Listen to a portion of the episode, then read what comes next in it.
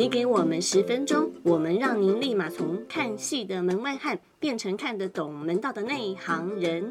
赶快来听张明杰和蔡佩老师主持的戏剧爆米花。各位听众，大家好，我们又在网络上相会喽。我是蔡佩，我是张明杰，欢迎继续收听戏剧爆米花。明杰老师今天要带领听众学习进阶版的写实剧场，是契诃夫的戏剧成名作《海鸥》。明杰老师啊，据说《海鸥》是一个没有主角的戏剧，诶，因为剧中人物每个人的角色分量都差不多，是不是这样的角色安排会更贴近普罗大众的真实人生呢？嗯，与其说是《海鸥》里面没有主角。不如说哈，这个剧作家他对于配角的描述也很丰富。嗯，好，我们上周先介绍了剧场写实主义的历史发展以及特性，也介绍了剧作家易卜生的《玩偶之家》。那今天呢，我们要来介绍另外一位写实主义的代表——俄罗斯剧作家契诃夫 （Chekhov）。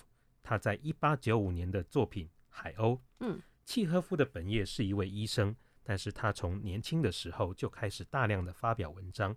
契诃夫啊，因为身体不好，只活到四十四岁，好可惜哦，英年早逝。是啊，不过他写过很多的作品，在他早年的作品是跟短篇与中篇小说有关，大部分是描写小人物的荒谬可笑的样貌，嗯，带点嘲讽语气的喜剧小品，像是带小狗的女士。而在戏剧上，契诃夫先从独幕剧开始写，啊，像《熊》以及《求婚》都是短篇喜剧，嗯。那契诃夫后来的长篇戏剧最具代表性的有四出，有《海鸥》《凡尼亚舅舅》《三姐妹》以及《樱桃园》。这四出戏呢，在全世界都还经常在上演着，也曾经被拍过电影。像最近几年很红的电影明星，呃，瑟夏罗南，他就演过二零一八年的电影版《海鸥》。那契诃夫的写实主义有什么样的特征呢？契诃夫的剧本的写实主义有一种独特的风格。海鸥的场景在一个乡下的庄园，剧中人物可以说是活在庄园里面。无论是室内或室外的场景，都很适合第四面墙的表演观念。那么，导演跟舞台设计可以来决定要让观众从哪一个角度来观赏角色在庄园里面的真实生活。故事的设定是男主角康斯坦丁的妈妈阿卡吉娜。他从莫斯科到乡下的庄园来过暑假，因此剧中人物大部分时间都是在闲聊、打发时间、玩牌、吃饭、喝酒、抱怨生活无聊或是吵架等等。有些人会认为啊，契诃夫的戏剧当中没有重点，没有戏剧行动。但是我们也可以说，能够让这么多人物同时出现在舞台上，这样闲聊打发时间，其实更接近真实生活。更能够显示出契诃夫描写真实生活的功力。那一场戏当中，到底有多少人物在舞台上面啊？诶，剧中人物虽然是围绕着我们年轻的男女主角展开的，但是出现的人物一共大约有十个角色。哦，而且呢，每个次要角色他们也都有自己的独特的性格、行为动机以及背后的故事。角色彼此之间还有复杂的人与人的连结哦。哼，阿中部长的经典台词又来喽。嗯，是啊，还好那时候他们都不需要戴口罩。嗯，表面上呢，他们是亲戚朋友，或是在庄园工作的人，或者是小镇的住民。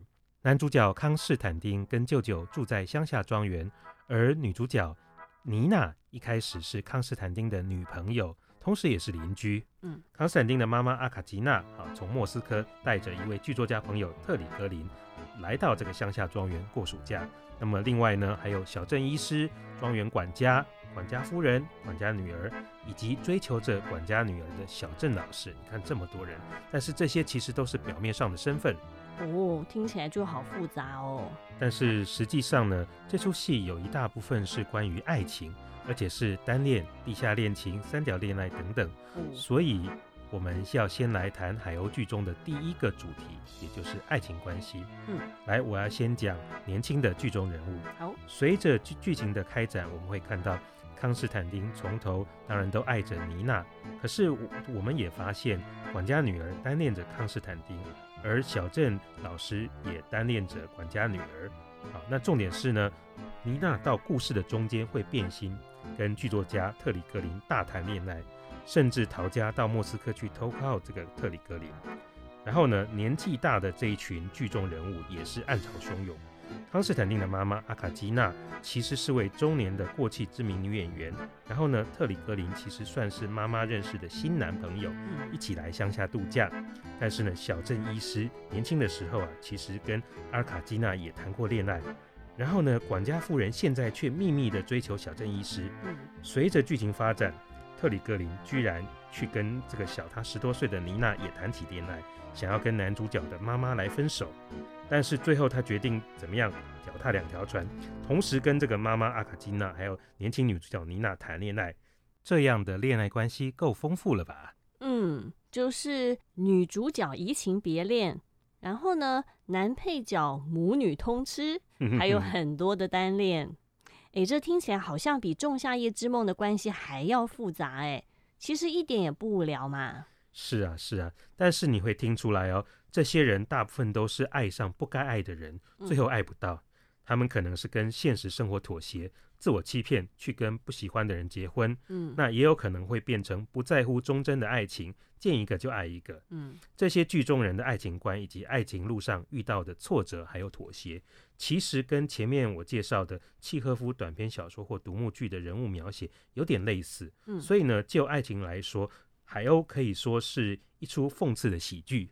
那么剧名取作《海鸥》，是不是也有一种象征的意义呢？好，接下来呢，我们要讲剧中的第二个主题，嗯，也就是年轻男女主角康斯坦丁与妮娜对于艺术和理想的追求，以及他们进入社会历练之后，两个人各自的挫败感与面对现实生活的不同态度。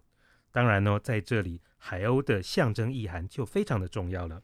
那明杰老师就要仔细来跟听众分析一下喽。好的，康斯坦丁他想要当作家，他对于戏剧充满了自己的独特想法。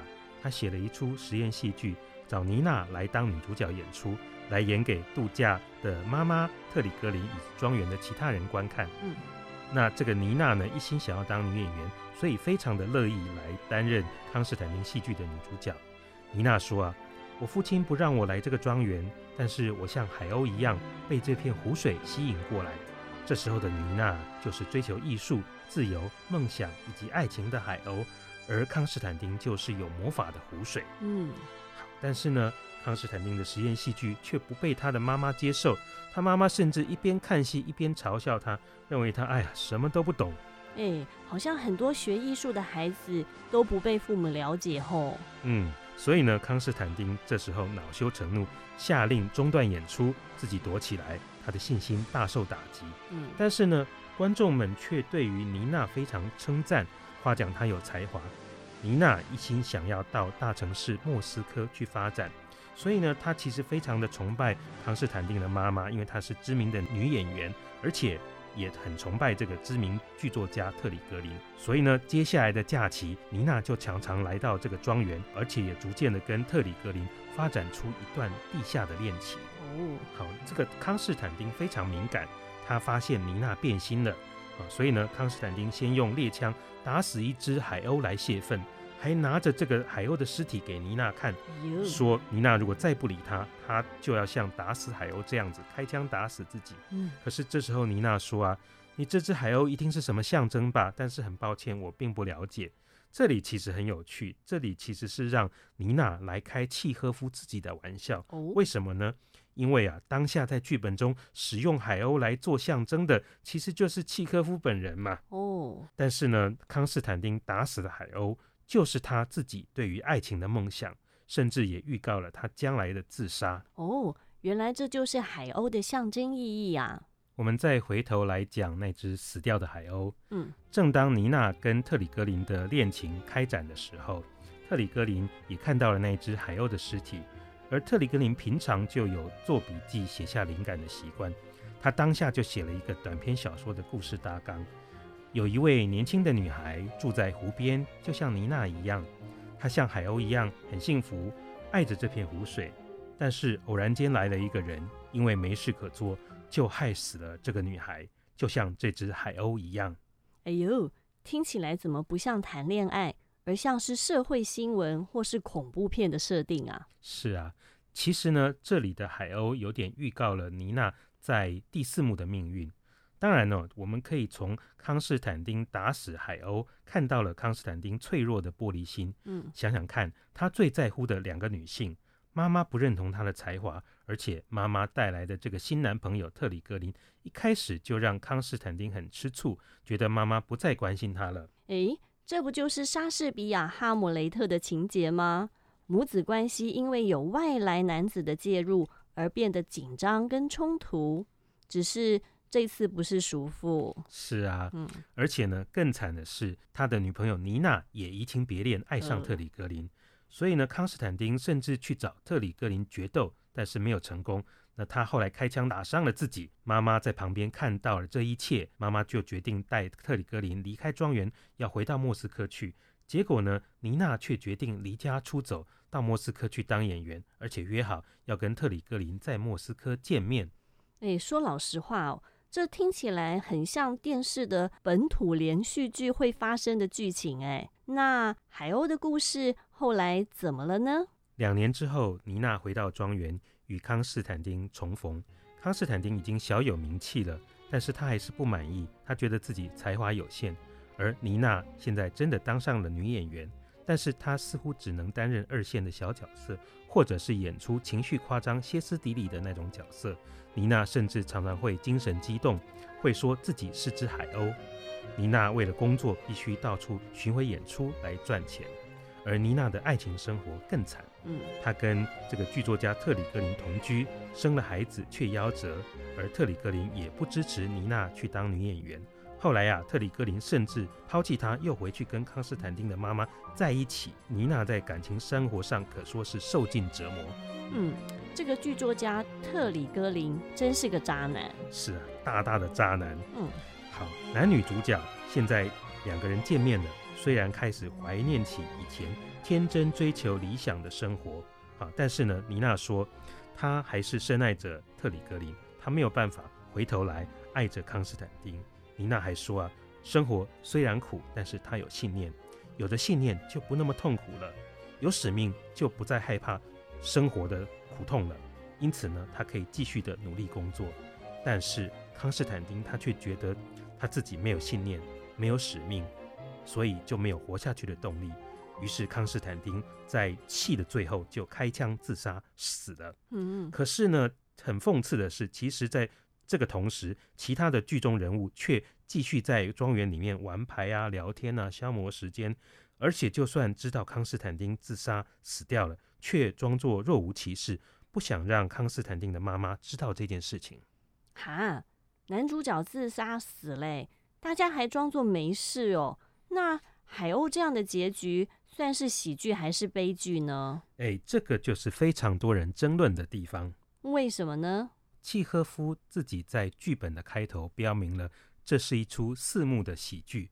可是呢，男主角又失恋又自杀，女主角也饱受挫折。乍看之下一点也不像喜剧，嗯，可是呢，契诃夫啊，不论是在剧本或是短篇小说，他最擅长的就是利用讽刺的笔触来描写小人物在生活中遭受挫折，与现实妥协，找借口欺骗自己，来掩饰生活中的不如意。